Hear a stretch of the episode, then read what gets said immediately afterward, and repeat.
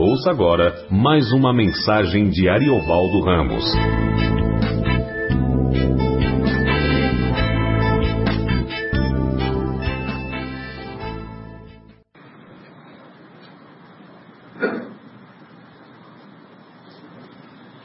Havendo Deus outrora falado, muitas vezes e de muitas maneiras, aos pais, pelos profetas, nesses últimos dias nos falou pelo Filho, a quem constituiu herdeiro de todas as coisas, pela qual também fez o universo.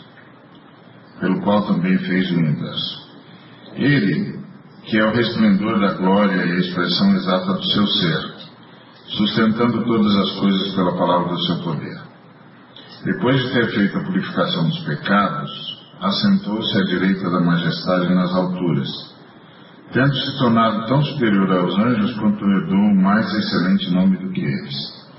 Pois a qual dos anjos disse jamais, Tu és meu filho, eu hoje te gerei. E outra vez, eu lhe serei pai, e ele me será filho. E, novamente, ao introduzir o primogênito no mundo, diz, e todos os anjos de Deus o adoram. Ainda, quanto aos anjos, diz, Aquele que a seus anjos faz ventos e a seus ministros labareda de fogo, mas acerca do Filho, o teu trono, ó Deus, é para todo sempre. E cetro de iniquidade é o cetro do teu reino. Amaste a justiça e odiaste a iniquidade. Por isso, Deus, o teu Deus, te ungiu com óleo de alegria como nenhum dos teus companheiros. Ainda, no princípio, Senhor, lançaste os fundamentos da terra, e os céus são obras das tuas mãos. Eles perecerão. Tu, porém, permaneces. Sim, todos eles envelhecerão qual veste. Também qual manto os enrolarás, e, como vestes, serão igualmente mudados. Tu, porém, és o mesmo e os teus anos jamais terão fim. Ora, a qual dos anjos jamais disse: Assenta-te à minha direita, até que eu ponha os teus inimigos por estrado dos teus pés. Não são todos eles espíritos ministradores, enviados ser, para serviço a favor dos que hão de dar a salvação? Vamos orar? Obrigado, Senhor, por tua presença, por estarmos aqui. Em nome de Jesus, por quem agradecemos, rogamos por tua palavra. Amém. Esse é o livro de Hebreus, a gente não sabe quem foi o autor.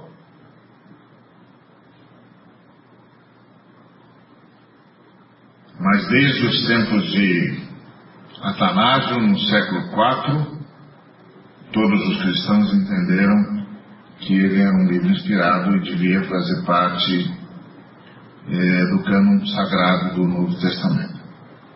E ele, esse livro nos fala algumas coisas, nos dá informações é, sobre a fé que uma vez nos foi dada e que deve nortear nossa forma de ver o mundo e de ver a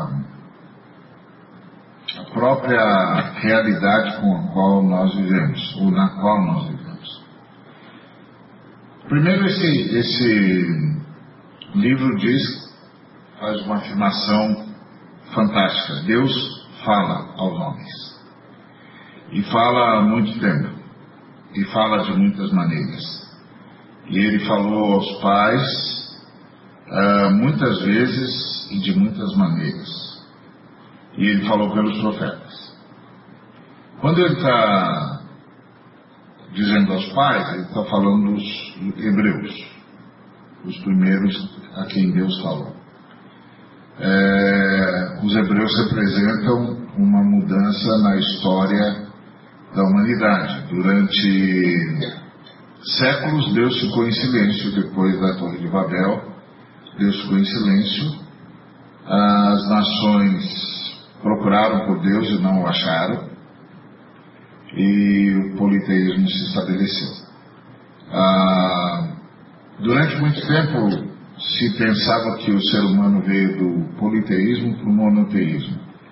Mas com a descoberta do panteão dos Sumérios, que é a civilização mais antiga da qual se tem notícia, a gente, a humanidade descobriu que foi o contrário, que a humanidade veio do monoteísmo para o politeísmo. O que quer dizer que durante milênios, talvez, os homens procuraram por Deus, mas Deus não se deixou encontrar. E aí os homens foram projetando deuses segundo a sua necessidade. Mas os hebreus não, os hebreus foram formados por Deus. Por isso eles são os pais. Eles foram formados por Deus com um objetivo claro de serem aqueles que trariam o Messias para a terra. E o Pai e o, o Senhor Deus falou com eles. Só que o Senhor Deus falou com eles pelos profetas. Os profetas foram os instrumentos de Deus, a começar dos, dos patriarcas, passando por Moisés, o maior de todos os profetas do Antigo Testamento, e todos os demais profetas que nós conhecemos. Deus falou aos pais, Deus falou aos hebreus. Mas nesses últimos dias, e é interessante sempre lembrar que os apóstolos entendiam que a vinda de Jesus era a inauguração do que eles chamavam de os últimos dias. Ou seja, a partir da vitória de Jesus, a volta dele se tornou iminente. Ele poderia voltar a qualquer hora, a qualquer tempo. Uh, portanto, a humanidade tinha de estar preparada, porque, segundo os apóstolos, os últimos dias tinham começado. Você vê isso nos Hebreus, você vê isso em Pedro, você vê isso em Paulo, dizendo que a morte e a ressurreição de Jesus é, inauguram o que, o que eles chamavam de os últimos dias. Então, nesses últimos dias, Deus nos falou pelo Filho. E essa é outra notícia extraordinária, quer dizer, não só Deus falou e fala à humanidade, desde que chamou Abraão, ah, mandou Abraão sair da sua casa, da casa do seu pai, da sua terra, da sua parentela, Deus vem falando à humanidade. E a, a chamada de Abraão foi um marco na história do universo porque Deus que estava em silêncio falou. O Deus que estava escondido se manifestou. O Deus que estava ausente se fez presente, chamou os homens, Deus estava salvando a humanidade. Deus estava chamando a humanidade de volta para si, Deus estava uh, vindo ao encontro da humanidade. E aí, nos últimos dias, ele nos falou pelo Filho. E esse texto nos dá uma informação: que o Filho é, primeiro, o herdeiro de todas as coisas. Então, tudo foi feito para o Filho, então o Filho vai herdar tudo. Todo o universo, o que vemos e o que não vemos, é para o Filho. O Filho vai governar tudo, o Filho vai ter tudo. Mas o texto diz mais: o texto diz que foi por meio do Filho que o Pai fez o universo. Então, essa é outra informação. Sem o, sem o Filho, nada teria sido feito. Isso explica a fala de Pedro, que o sangue de Cristo é conhecido e efetivo desde antes da fundação do mundo. Então, uh, é por meio do Filho que tudo existe. E tudo só existe porque o Filho se dispôs a resgatar o que o pai já sabia que ia se perder. Ele, uh, e aí o texto continua nos dando informação sobre o filho, que ele é o resplendor da glória e a expressão exata do seu ser. Então, toda a glória que a gente pode ver apareceu através do filho. O resplendor da glória. É o papel do, do, do do espelho refletor, né? Então, ele é o resplendor da glória. Então, tudo que se pode ser, que se pode ver do Pai, aparece no Filho. Por isso que o próprio Filho disse aos seus discípulos: Quem vê a mim, vê o Pai. Então, ele é o herdeiro de todas as coisas, por meio dele o universo foi feito, tudo que se pode ser, pode ser visto do Pai é visto nele, ele é a expressão exata do ser de Deus, do ser do Pai, e mais, ele é que sustenta todas as coisas pela palavra do seu poder.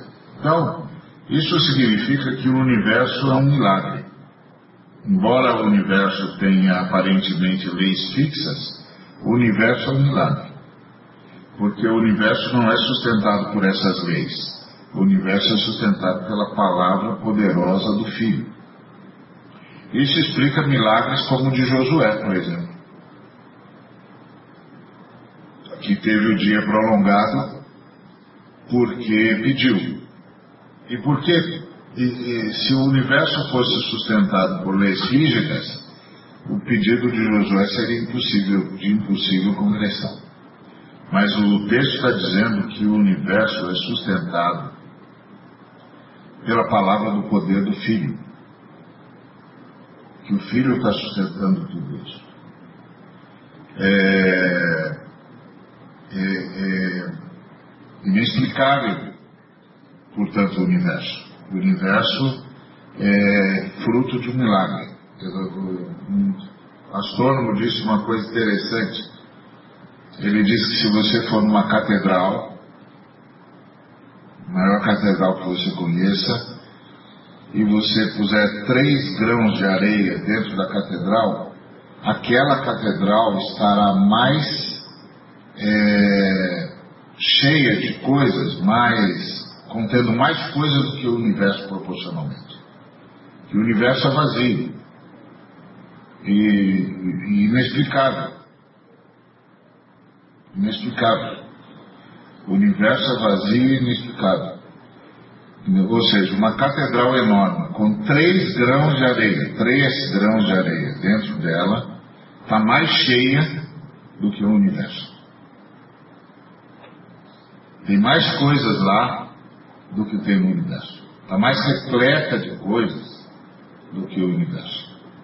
Você imagina que dentro de uma catedral, se você puser três grãos de areia, eles se, se tornarão absolutamente imperceptíveis.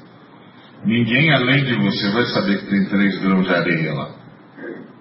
Tá certo? E o, o astrônomo disse, ah, pois uma catedral com três grãos de areia está mais repleta, está mais cheia do que todo o universo. Então o universo é um milagre. O universo é um milagre. Ah, os cientistas têm, têm levado sustos, né? Ah, primeiros cientistas que levaram sustos foram os dos que testaram a tese do Big Bang. Então, pela tese do Big Bang, o universo é fruto de uma grande explosão, e a lógica de toda a explosão é, é um uma, um nível de intensidade A, um nível de intensidade X, e depois X menos 1, X menos 2, X menos 3, X menos 4, vai desacelerando, né? Ele tem um grande boom e depois começa a desacelerar. Então, eles foram medir a desaceleração do universo. E descobriram que o universo não está desacelerando. Que ele continua expandindo e que ele continue expandindo na mesma velocidade. Ou seja, ele não, ele não é fruto de uma explosão. Porque se ele fosse fruto de uma explosão, ele tinha que estar desacelerando. Mas ele não está desacelerando. Ele continua expandindo na mesma velocidade. E mais, é, o teto cresce junto. O teto é esse negócio escuro que você vê quando você olha não no São Paulo, né, quando você está no interior, no, no, lugar deserto, no, no mar, você, você ainda tem a atmosfera limpa, e você olha para o céu durante a noite, e para além dos, dos astros brilhando, você vê tudo negro. Isso é chamado de utétano. e que, que os cientistas é, acreditavam ser o fato de que as, as estrelas são muito distantes umas das outras e, portanto, a luz não, não chega tão longe assim, não ilumina o universo. Mas aí eles descobriram que não é não, que é um, é um, é um, uma coisa que eles não sabem o que, que é, que eles não sabem que é definir, que, como definir, é, é, algo mensurável, mas que eles não sabem medir, é uma espécie, é um conteúdo qualquer que eles não sabem o que, que é, que toma dois terços do universo que cresce junto. Ninguém sabe o que, que é isso que cresce junto com a expansão do universo. E aí a palavra de Deus diz: Jesus é o herdeiro de todas as coisas, o universo foi feito por intermédio dele, toda a glória que pode ser vista de Deus é vista nele, e tudo que você consegue ver ou não é sustentado pela palavra dele. Isso é uma, isso é uma, uma fonte de, de, devia ser, né? Uma fonte de alegria para nós, porque Afinal de contas, o filho sustenta todas as coisas. E se o filho sustenta todas as coisas, o filho pode mudar qualquer coisa. E que depois que o filho fez a purificação dos, dos pecados, ele se assentou-se à direita da majestade nas alturas. E aceitar-se à direita da majestade nas alturas não quer dizer que Deus fez um trono à direita para Jesus, mas quer dizer que Jesus assumiu o governo do universo. Ele voltou para a posição que ele tinha antes e assumiu o direito do universo, por isso o texto diz que ele se tornou mais, tão superior aos anjos quanto herdou um nome mais excelente do que o deles. E aí ele começa a descrever que tudo que, que o Pai disse para Jesus jamais disse para um anjo. Ele disse para Jesus: Tu és meu filho, eu hoje te gerei. É o Salmo 2, e que o apóstolo Paulo é, usa para dizer que isso acontece na ressurreição. Ou seja, ele está falando da mesma lógica que você vê em Apocalipse 5, quando Jesus chega para ser entronizado. Então ali, tu és meu filho, hoje te gerei. Eu lhe serei por pai, ele me será por filho, ou seja, ele reassume a glória que teve antes da fundação do mundo, como ele diz em João 17. E aí ele diz, ah, e novamente ao introduzir o primogênito no mundo, ele diz, e todos os anjos de Deus o adorem. Quando foi que o Pai introduziu o primogênito no mundo?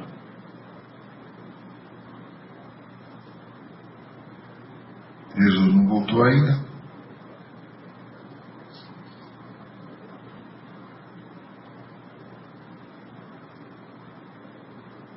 Esse texto diz: ao, rei, ao introduzir o primogênito no mundo, ah, diz: e todos os anjos de Deus o adoram. Quando foi que Deus introduziu o primogênito no mundo? Porque quando Jesus chegou, ele se anunciou como unigênito, não como primogênito.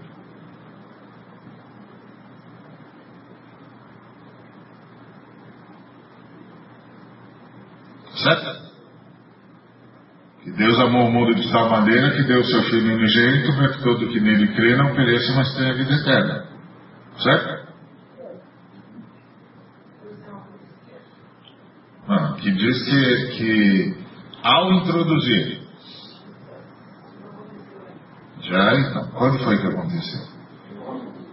Quando é que Jesus se tornou primogênito? Hã? Na formação da igreja. Então o primogênito está entre nós. Esse que tem todo o poder, pelo qual Deus fez o universo, que é o resplendor da glória do Pai, está na igreja.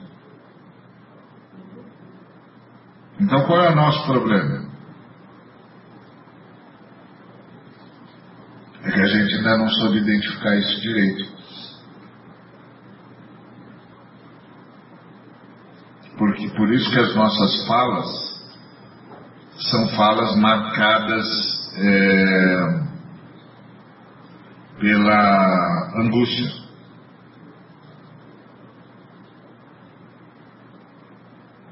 E não pela presença do primogênito entre nós. E as nossas orações são marcadas pela angústia. E não pelo fato de que o primogênito já está no mundo. Quando o Espírito Santo veio, e veio habitar em nós, Jesus deixa de ser o unigênito para se tornar o primogênito entre muitos irmãos, como diz Romanos 8, 29. Então a igreja é aquela por meio de quem os anjos adoram Jesus, o primogênito.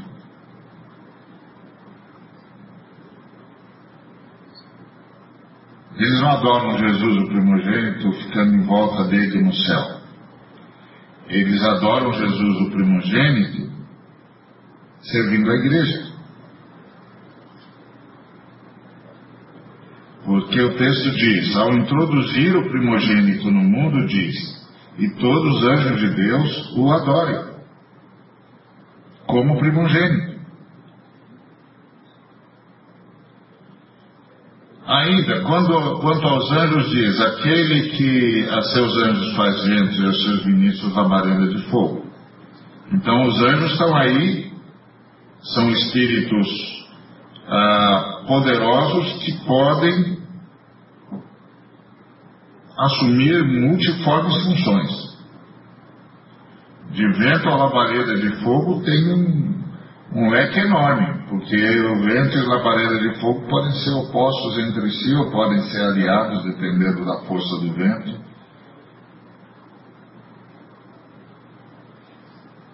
Então, é...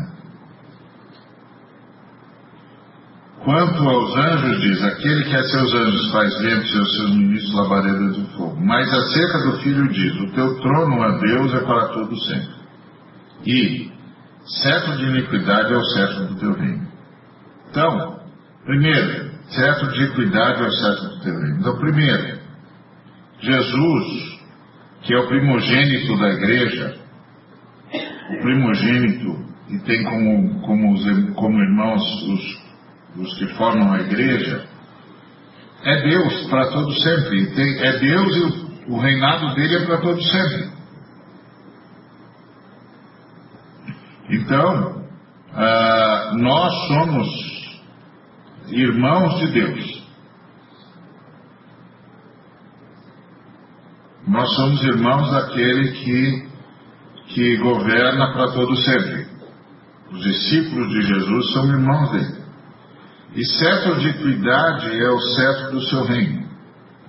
Portanto, se há, se há injustiça em qualquer nível,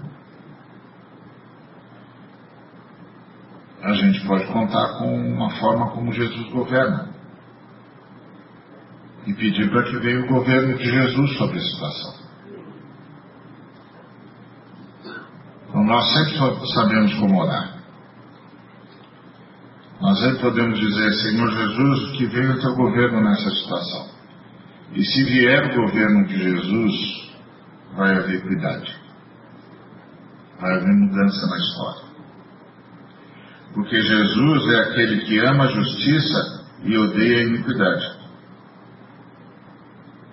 Por isso, o Pai, que é o Deus de Jesus Cristo e nosso Deus, o ungiu com óleo de alegria como a nenhum dos seus companheiros. E aqui esses companheiros está falando daqueles por meio de quem Deus já havia falado no passado. E então ele tem a. É, por que, que Jesus está com óleo de alegria?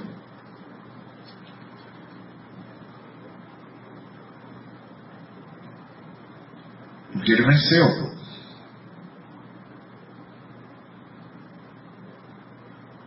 E, os, e a igreja dele venceu com ele.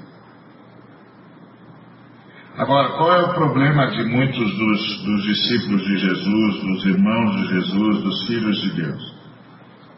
É que os nossos olhos estão sempre postos naquilo que nós chamamos de realidade, nem sempre estão postos na vitória de Jesus. E aí a gente não tem, não experimenta o mesmo óleo de alegria porque a gente olha para a situação, por mais difícil que ela seja ou não, sempre na perspectiva da luta e não da vitória.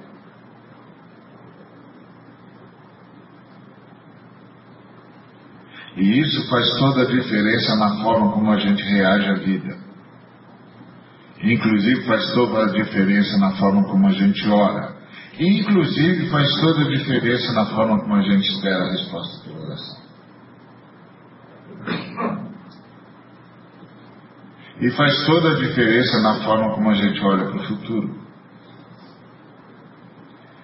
Porque faz toda a diferença como a gente, na forma como a gente vive o presente.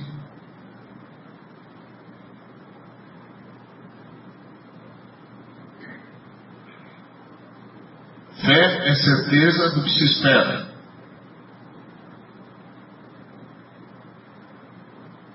E não dúvida sobre o que se espera.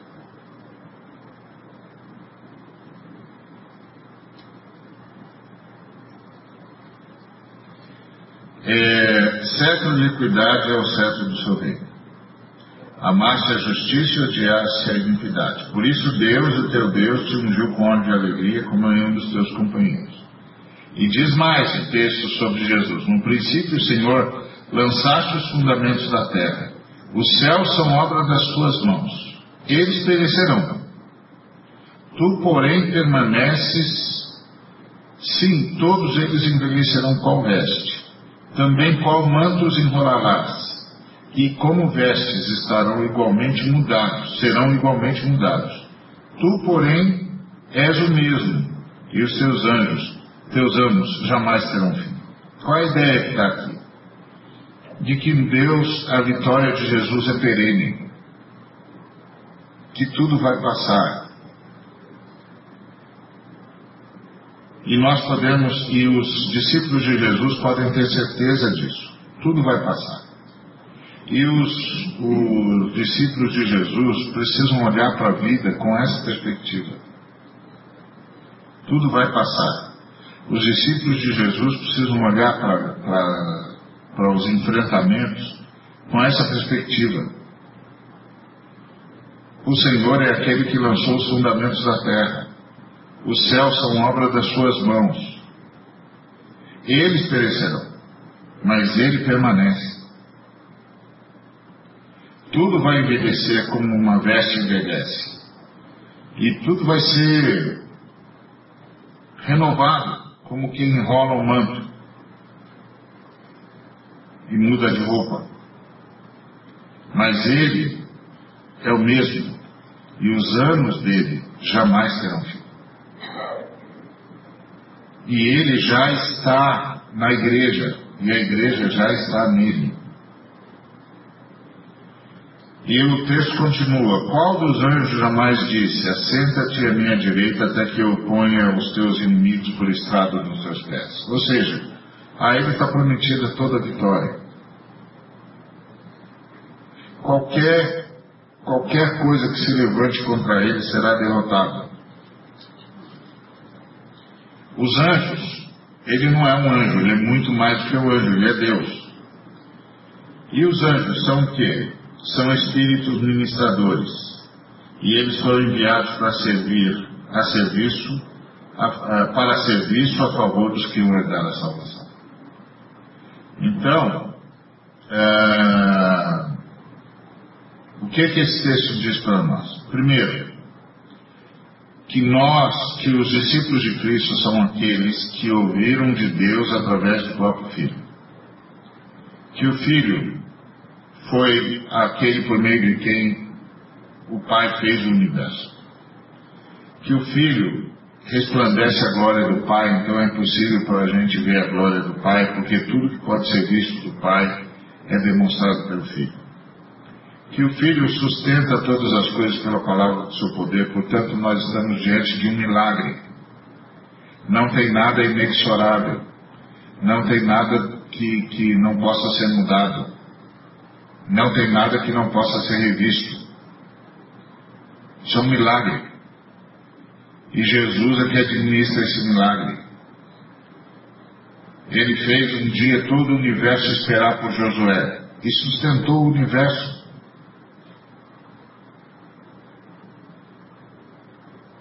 Sustentou o universo. Não aconteceu o efeito da inércia, não saiu ninguém voando no universo. Os movimentos não estavam acontecendo, mas ele estava sustentando isso. Ele estava simplesmente relativizando o que nós chamamos de as leis cósmicas, as leis da física, as leis da quântica. Ele estava relativizando tudo isso, ele deu uma ordem e tudo se manteve estável. E depois ele voltou, manteve, manteve tudo funcionando do mesmo jeito. Porque isso aqui é um milagre. Isso aqui não é o que os nossos olhos veem, isso aqui é um milagre, sustentado pela palavra do Filho. Porque foi por meio da, do Filho que o universo foi feito. E o Filho está no governo. E ele já fez a purificação dos pecados.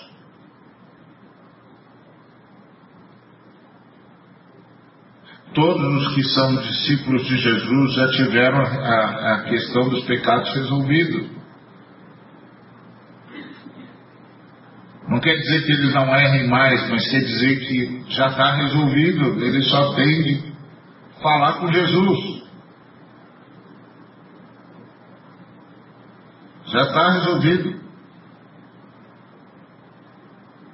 E Jesus não é um anjo qualquer, como os testemunhos de Jeová, por exemplo, gostam de dizer.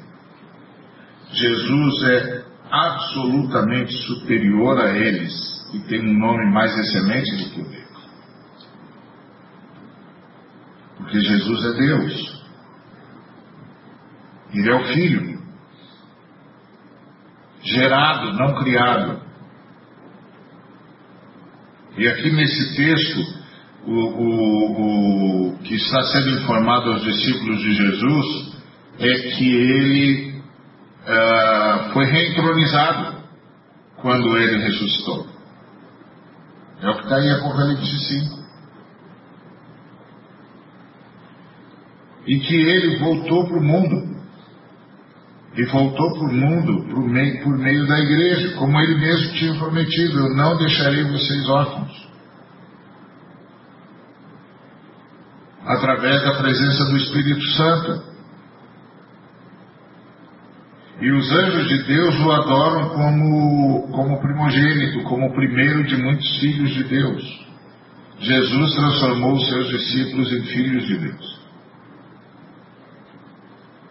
E ele reina para todo sempre. E ele é chamado de Deus. É uma das pessoas da Trindade que é Deus. Ele reina já. Então nós sempre, os discípulos de Jesus sempre podem pedir para que venha o seu governo. Em qualquer situação. Porque ele ama a justiça e odeia a iniquidade. E justiça é um estado de coisas onde todos igualmente desfrutam de tudo que Deus é e de tudo que Deus doa. Quando o governo de Jesus se estabelece, é isso que acontece.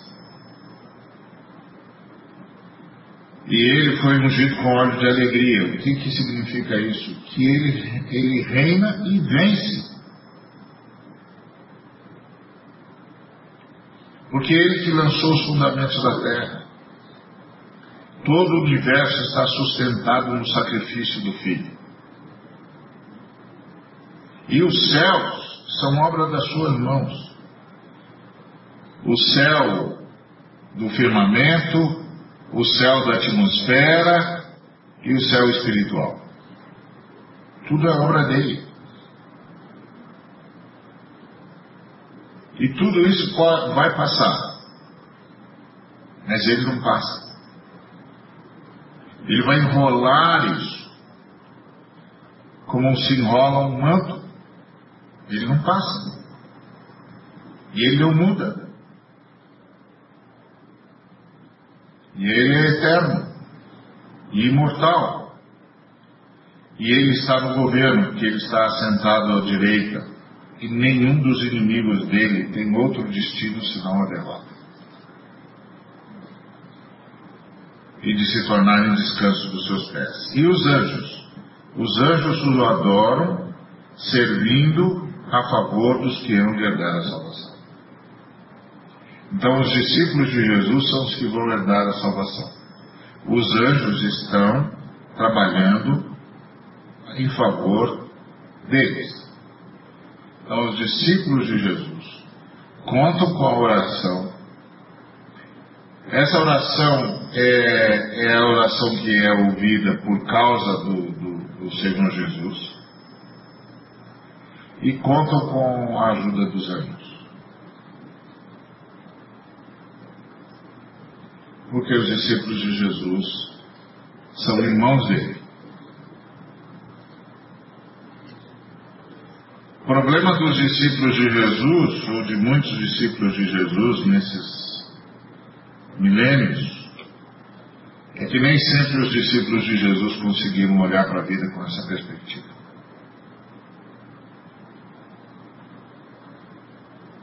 Pelo contrário, não é raro ver discípulos de Jesus amargando a vida. Não é raro ver discípulos de Jesus achando que está tudo perdido. Não, não é raro ver discípulos de Jesus angustiados. Não é raro ver discípulos de Jesus olhando para as circunstâncias como se elas fossem inamovíveis. Como se não, como se não pudesse mais ser mudado. E não é raro ver discípulos de Jesus dando, uh, reconhecendo poder àqueles que não têm poder. Achando que, que os que parecem ter poder realmente têm. Mas não tem. É isso que o livro de Hebreus estava dizendo para os irmãos, os discípulos de Jesus. Só tem uma pessoa reinando no universo.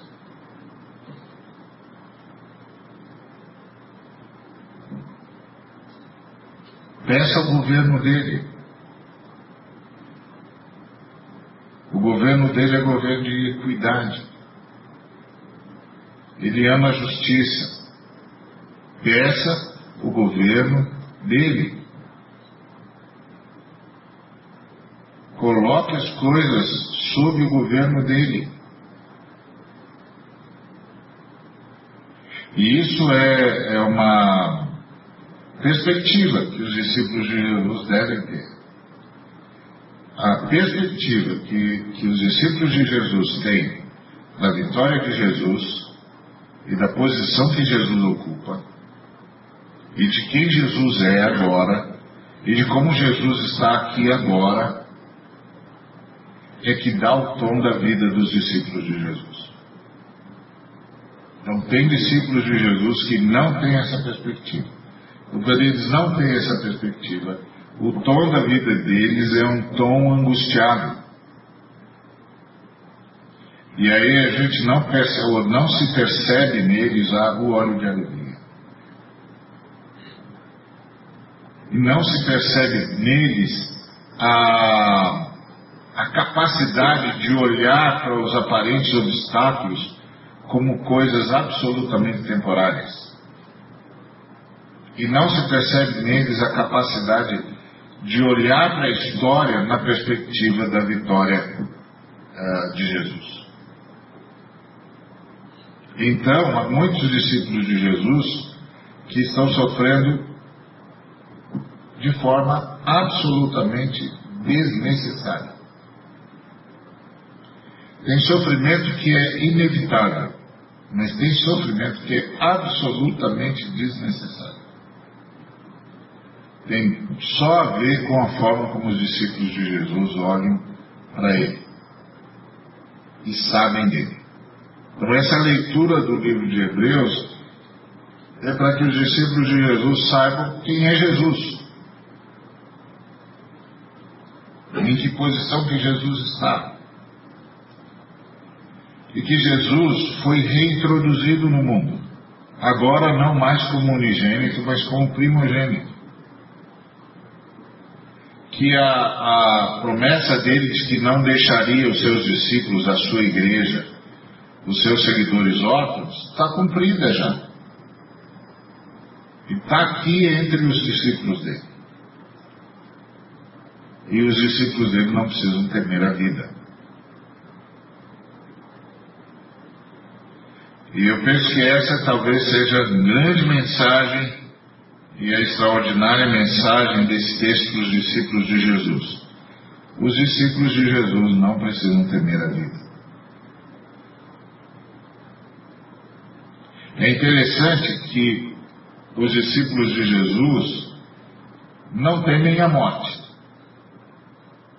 Porque os discípulos de Jesus têm certeza da salvação. E têm certeza da ressurreição. Eles têm certeza de para onde vão. Mas todo dia se encontra discípulos de Jesus que, embora não temam a morte, temem a vida. não sabem o que vai acontecer amanhã, entram em pânico, não sabem como reagir, as orações deles são cheias de angústia, estão cheios de dúvidas, estão cheios de dor, bordo de alegria não aparece. Então eles são seres curiosos, eles são seres que não temem mais a morte, como a maioria dos seres humanos temem. Eles não têm.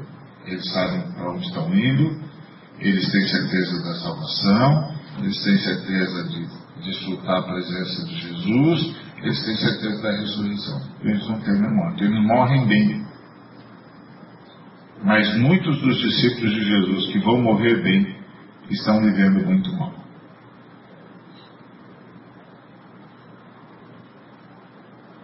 Porque eles não têm medo da morte, mas continuam tendo medo da vida.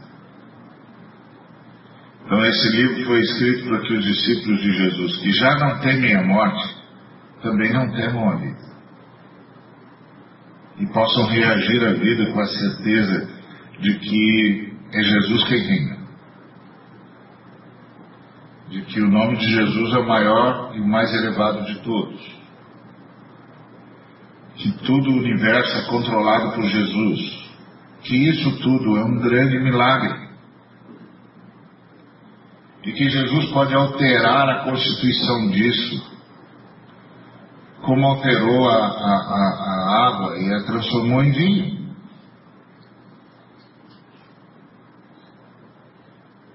Milagre de Caná da Galileia, apesar de ter toda aquela demonstração da glória de Deus a favor, da glória de Jesus a favor é, de um casal, de um milagre extraordinário, é, para que apenas um casal continuasse feliz, ele fala muito mais do que isso. Ele fala que Jesus reina sobre o universo.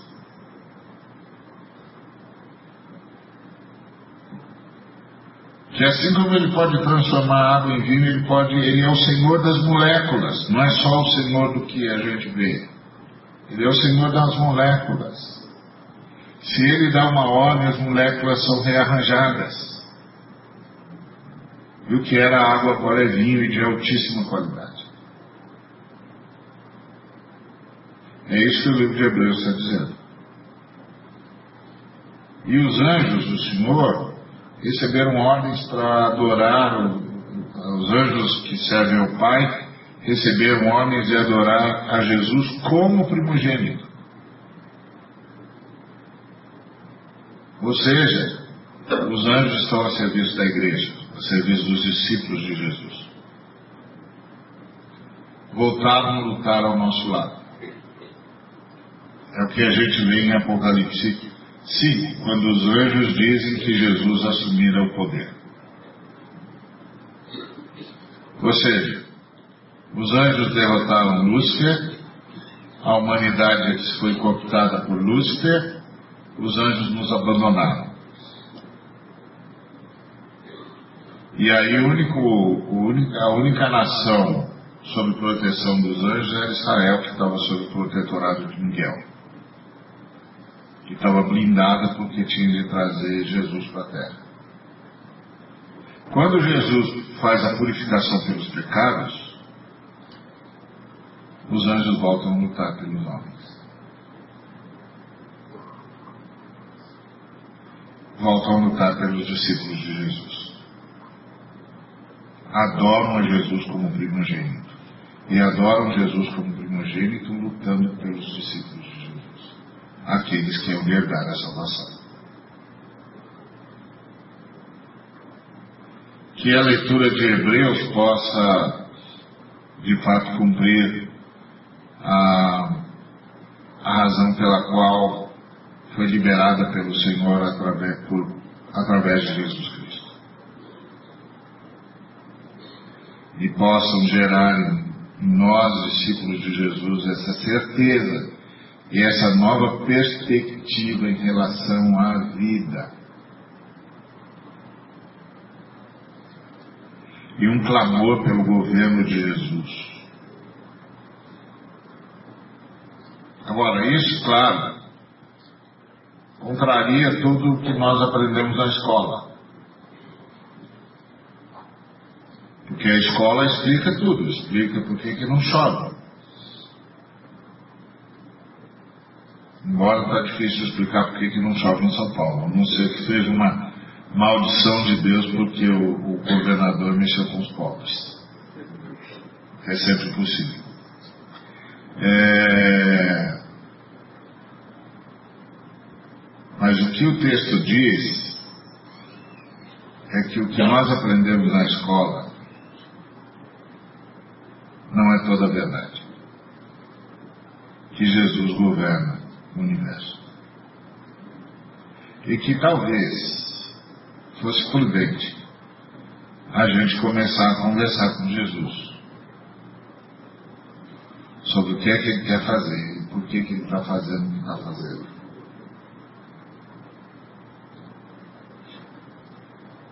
Por exemplo, em relação a nós paulistas, a gente podia perguntar para Jesus por que, que ele reteve as chuvas no nosso, só no nosso estado.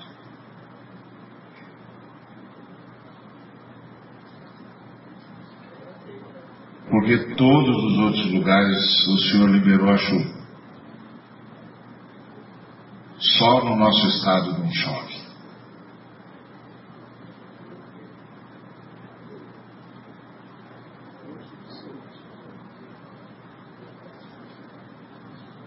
Quem sabe? E talvez fosse prudente os discípulos de Jesus começar com Jesus sobre tudo. E pedir a Jesus que governe tudo.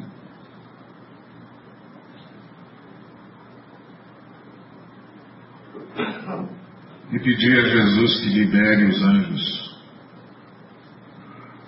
para prestar socorro.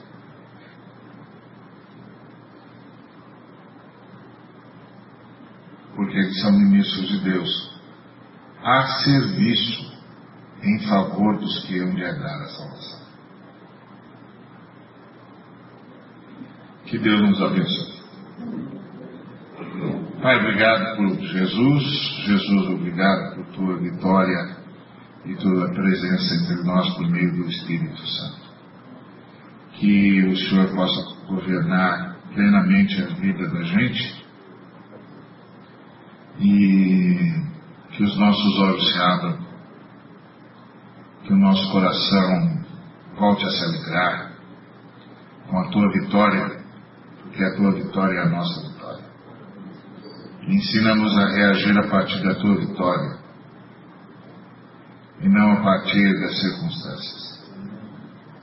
Na certeza de que o Senhor não nos abandonou e jamais nos abandonará, e que as lutas as nossas lutas são tuas também, e que é impossível aos teus inimigos outro destino senão a derrota. Abre os nossos olhos, Senhor. Tem piedade de nós. Faz a gente ver. Como abristes os olhos de Geazi. Abre os nossos olhos para que nós vejamos onde o Senhor está. E vejamos o resplendor da glória do Pai no meio do Senhor. Para que a gente possa encarar a vida, os relacionamentos, sob outra ótica, tanta gente sofrendo de forma tão desnecessária, quando podíamos estar celebrando a tua vitória e certos de que tudo é só uma questão de tempo, que o Senhor está agindo, porque governas, que os teus anjos estão nos socorrendo, porque te obedecem. Tem piedade de nós, perdoa-nos a incredulidade, Perdoa-nos a angústia desnecessária, perdoa-nos a oração desrespeitosa, perdoa-nos a loucura. Diante da tua vitória, por descapitularmos perante a vida. Reergue o espírito dos teus discípulos, Senhor Jesus renova-lhes a força e a fé, a alegria, para que o teu nome seja honrado. Que seja assim, Pai, em nome de Jesus. Que a graça de Jesus Cristo, o amor do Pai e a comunhão do Espírito Santo seja conosco hoje e para todo sempre. Amém.